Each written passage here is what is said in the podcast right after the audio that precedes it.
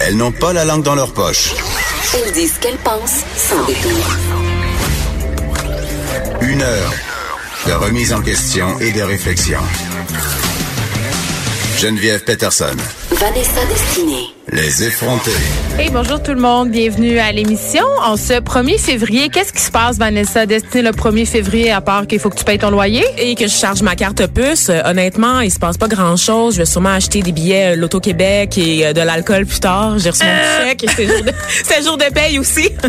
non, faut pas que tu achètes de l'alcool parce que c'est le Ah. premier jour du défi 28 jours sans alcool. Ah ouais, hein, mais les gratteuses, c'est correct, c'est ce que tu es en train de me dire? Ben, c'est un, autre sujet. Ben, si t'es capable de te contrôler. Moi, bien parfois m'acheter un petit gagnant à vie. C'est vrai, à la caisse, à- après l'épicerie. Non, mais je- parce que c'est comme, je trouve le seul gratteux que je trouve un peu légitime. je me dis, hey, gagnant à vie quand même, tu sais. Oui. Tu peux avoir le 1000 par semaine ou le 650 000, je crois, euh, d'une shot. Qu'est-ce que tu choisirais, toi, Vanessa? Étant donné que je suis encore jeune et que je suis dans la fleur de l'âge puis que je m'entraîne, donc euh, je sais que je vais vi- vivre vieille maintenant, j'irais pour le 1000 dollars par semaine. Mauvaise réponse, Comment Vanessa. ça? Voyons Parce donc. que si t'es jeune, justement, que t'as la vie devant toi, Ouais. tu dois choisir le 650 000 voyons. parce que, un, 1000 dans 20 ans, ça vaudra plus rien. Deux, tu peux l'investir et le faire fructifier. Oh, te le wow! Ben OK, oui. d'accord. Il faut choisir le 650 000, mais tout le monde sait qu'on gagnera pas parce qu'on a plus de chances de mourir frappé par la foudre ou manger par un requin que de gagner à la loto, je crois. On, se rappelle quand même qu'il y a une jeune fille il y a quelques années, il y a deux ans de ça, je crois, qui avait gagné à l'âge de 18 ans, s'était acheté un gratteux pour sa fête, un gagnant à vie, et qu'elle avait gagné le magot, elle avait gagné le gagnant à vie. Mais pour tes 18 ans, c'est un, un pas mal beau cadeau. En même temps, Vanessa, je me demande, est-ce que c'est un cadeau de grec? Parce que euh, dans la vie, ça prend des buts, ça prend des raisons pour travailler.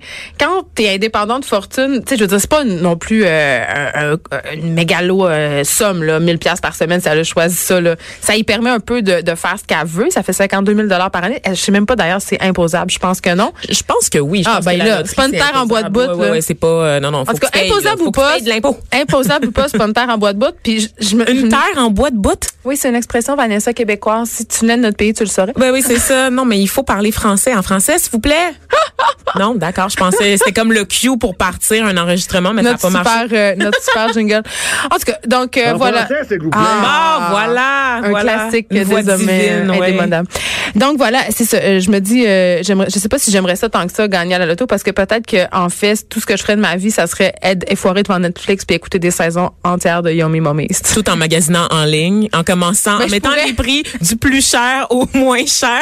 Exactement. Mais revenons, Vanessa, aux 28 jours sans alcool. D'accord. je- le défi dont j'ai été porte-parole l'année passée et que j'ai échoué lamentablement Oui, c'est parce que je nageais en plein divorce puis que je pouvais pas affronter tout ça à jeun. J'ai vraiment pas peur de le dire. Euh, ça se dit, c'est un, c'est un beau défi, euh, le défi 28 jours. Ça existe depuis 2014, donc ça fait déjà six ans. Et ce que je trouve intéressant, en tout cas la partie que je trouve intéressante, c'est un peu parce que c'est pour sensibiliser les adolescents. L'argent est pris pour faire de la sensibilisation dans les écoles. Il faut savoir qu'il y a 52% des adolescents qui croient que la consommation d'alcool, c'est cool, que ça les amène à faire partie de la gang. Puis on a tous été des ados. On sait que, bon, quand tu as 13, 14, 15 ans, c'est un peu les premières années où tu t'inities à toutes sortes d'affaires, dont l'alcool. Euh, dans notre temps, il y avait beaucoup la cigarette, les drogues douces, les drogues dures parfois, malheureusement. Donc, c'est facile de sombrer dans une espèce de, de spirale de la consommation. Puis là, je sais que j'ai l'air de l'escouade de la moralité, mais c'est pas ça du tout. Non, mais c'est pas ça du tout. Mais euh, quand même, c'est important de. En tout cas, moi, quand j'ai essayé d'arrêter de boire de l'alcool dans ma vie, euh, il y a deux ans, j'ai arrêté sept mois, puis je me suis rendu compte à quel point on banalisait la consommation d'alcool, à quel point c'était normal, puis que c'était aussi euh, quelque chose qui était très mis en valeur, euh, c'est-à-dire au niveau du du mode de vie puis du fun. Tu sais, je m'explique. C'est-à-dire, on a plusieurs émissions de télé euh, qui servent du vin. Tu sais, à tout le monde en parle, on sert du vin dans les talk shows. Les invités boivent du vin. On a beaucoup, beaucoup, tu sais, avec euh, l'avènement des émissions de cuisine. Tu sais, ça va de pair. Là, tu cuisines une bonne recette, tu bois un verre de vin. Tu sais, c'est associé au plaisir. Tu sais, puis c'est associé aussi à une soirée réussie où tu fais matcher les vins. Tu sais, c'est quand même un art de vivre, boire du vin, boire de l'alcool. Tu sais, il y a aussi toute la mode de la mixologie. Oui. Tu sais, c'est c'est très, très, très tendance. Et euh, ça m'amène à me questionner sur justement cette banalisation-là de l'alcool. Est-ce qu'on est capable... Moi, je-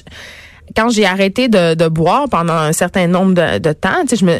Et mettons mes premiers soupers d'amis, mes premiers soupers au resto, j'étais très angoissée. C'est vrai? Ben, c'est la pression si des être- autres. Non, non, non, Je me demandais si ça allait être le fun. C'était une pression que tu te mettais à toi-même. Ben, c'était pas nécessairement une pression, c'était plus une peur que ça soit plate. Je me disais, qu'est-ce que ça me donne d'aller manger dans un super bon resto? Si je vais pas prendre un, une- un super bon verre de vin avec mon super bon repas. Ah, ouais. Je me disais ça. Après ça, j'allais chez des amis. Euh, normalement, tu sais, c'est ça, on s'assoit autour d'une table, on partage un apéro. Tu sais, ça fait partie quand même de la culture. Puis c'est pas mal, là. Mais je pense que c'est bon de le questionner parce que l'alcool est partout. L'alcool est partout, tout le temps. Dès qu'il y a un événement mondain, il y a de l'alcool. Et, et si tu dis que tu bois pas d'alcool, Ah mon Dieu, ben c'est là que ça devient, ça devient Ouais. vraiment lourd à gérer, très dur à gérer parce que les gens sont pas solidaires. tu te fais beaucoup questionner. Moi, je Tu me fais intimider en fait. moi, je, moi, je me faisais dire, euh, puis même par des amis très proches qui savaient très bien, euh, bon, c'était quoi ma démarche, puis que j'avais envie d'essayer de- d'être à jeun pendant un certain nombre de temps. Mais là, juste un petit verre, ça changera rien. Juste un petit verre, qu'est-ce que ça va faire comme différence? Ben non, c'est pas juste un petit verre. J'ai décidé de, de voir c'était quoi les répercussions de l'alcool sur mon mode de vie. Puis moi, j'étais qui buvait un verre à tous les jours. Pas cinq, six verres. C'est vrai? Un verre. Ah oui, le- tu sais, le petit verre quand t'arrives chez Le vous. petit verre de vin là, de, de Ben mère non, de moi, famille. non, moi, je bois un martini. je, je suis vraiment. C'est vrai, t'es donc fancy. Non, non, moi, je bois de la vodka dans un verre. C'est ça, c'est ça mon, mon poison, c'est ça. Donc, j'arrive chez nous, euh, je drop les enfants, euh, je commence à faire le souper, je me sers ce verre-là qui, j'avais l'impression, euh, faisait de moi une personne plus détendue, plus relaxe, euh, tu sais, parce qu'on est stressé, tu sais, on est dans le trafic, on a des jobs accaparants, tu sais, tout ça, tout le beat de vie, tu sais. Fait que t'as l'impression que ce petit verre-là, c'est comme une zone tampon. Tu prends ton petit verre, tu relaxes. Et quand j'ai arrêté de le prendre, je me suis rendu compte à quel point ce verre-là avait un impact négatif, alors que je croyais qu'il avait un impact positif. Un seul verre avait un impact Un négatif seul sur ton, ton quotidien. Ben, c'est-à-dire, ta t'es, soirée. t'es plus amorti. Euh, pendant que tu prends le verre, t'es, tu es en train de prendre le verre. T'es pas vraiment en train d'être avec tes enfants. Tu veux qu'ils te sacent la paix, qu'ils prennent ton verre. Je pensais que ça me rendait patiente, alors que c'était le contraire. Ça me rendait plus impatiente. Peut-être Euh, que ça te vidait même plus de ton énergie que, que de t'en donner. oui, C'était illusoire dans le fond. même au niveau, oui, ben c'est une drogue l'alcool. Puis je dis pas qu'il faut pas prendre d'alcool, puis que l'alcool c'est pas mal. Moi, je questionne juste le fait que ça soit omniprésent. Puis tu sais, oui, euh, on a légalisé le pot. tu sais, puis on a légalisé le pot sans, sans trop un peu se questionner là-dessus. Mais c'est une autre euh, façon de banaliser la consommation. Fait que moi, je trouve ça sain, surtout quand quand on parle aux enfants, tu sais, parce que le défi 28 jours, c'est ça. Là, on fait, on sensibilise les ados. Tu sais, on est le premier exemple. Tu sais les enfants, ils nous regardent. Mes enfants, ils me regardent. S'ils voient que je bois un verre de vin à chaque repas, s'ils voient que à chaque fin de semaine, il y a trois, quatre bouteilles de vin quand ils se lèvent le matin à table parce qu'on a fait des soupers d'amis ou que je, tu sais, c'est ça l'exemple qu'ils ont. C'est l'exemple que, ben, quand on est adulte, on boit, puis c'est ça qu'il faut faire. Tu sais, puis en même temps, je, je, je dis ça puis je me demande si c'est- si mal que ça. Tu sais, tant que t'as pas de comportement, euh, tant que tu prends pas ton auto en boisson, tant que tu deviens pas Oui, désagréable qu'il ou y a des violent. cultures, par exemple, en Europe notamment, tu sais, où est-ce que c'est très, très courant d'avoir un petit verre de vin, même pour les plus jeunes, Oui. avec le repas. Puis c'est Ben, pas des gros repas d'amis, juste fille, le fait repas au du champagne. Ben, ah oui, bon, ben la grande Elle a 12 ans. Non, mais elle- on célébrait quelque chose, puis tout le monde avait une coupe, on a fait un toast, puis elle avait 12 ans. Puis j'ai dit, Alice, veux-tu goûter une gorgée? Puis elle Ah a oui, goûté. gorgée, puis ça va. Je pense que ça va. Là. Je pense pas que ça fait de moi une criminelle. Je pense justement que c'est aux parents aussi d'éduquer. C'est bien ce que tu dis, d'amener les enfants à, à- pas à boire, mais à les accompagner là-dedans. Parce que, tu sais, à comprendre que la socialisation passe pas nécessairement par l'alcool, en fait, qu'on peut le sortir pour des occasions spéciales, mais je pense que d'inciter sur la modération, d'inciter aussi sur le fait, ce que toi t'as appris, en fait, que t'as pas besoin d'avoir ça pour avoir du fun, pour être avec des gens, puis que t'as pas à t'imposer cette pression-là de boire, ça te regarde, cette consommation-là. Tu dois rien à personne quand tu consommes, tu sais. ce est drôle, Vanessa, quand t'arrêtes de boire, puis là, quand tu passes du temps avec des gens qui, eux, boivent, c'est que tu te rends compte à quel point tout le monde est ridicule. Ah ben oui, absolument.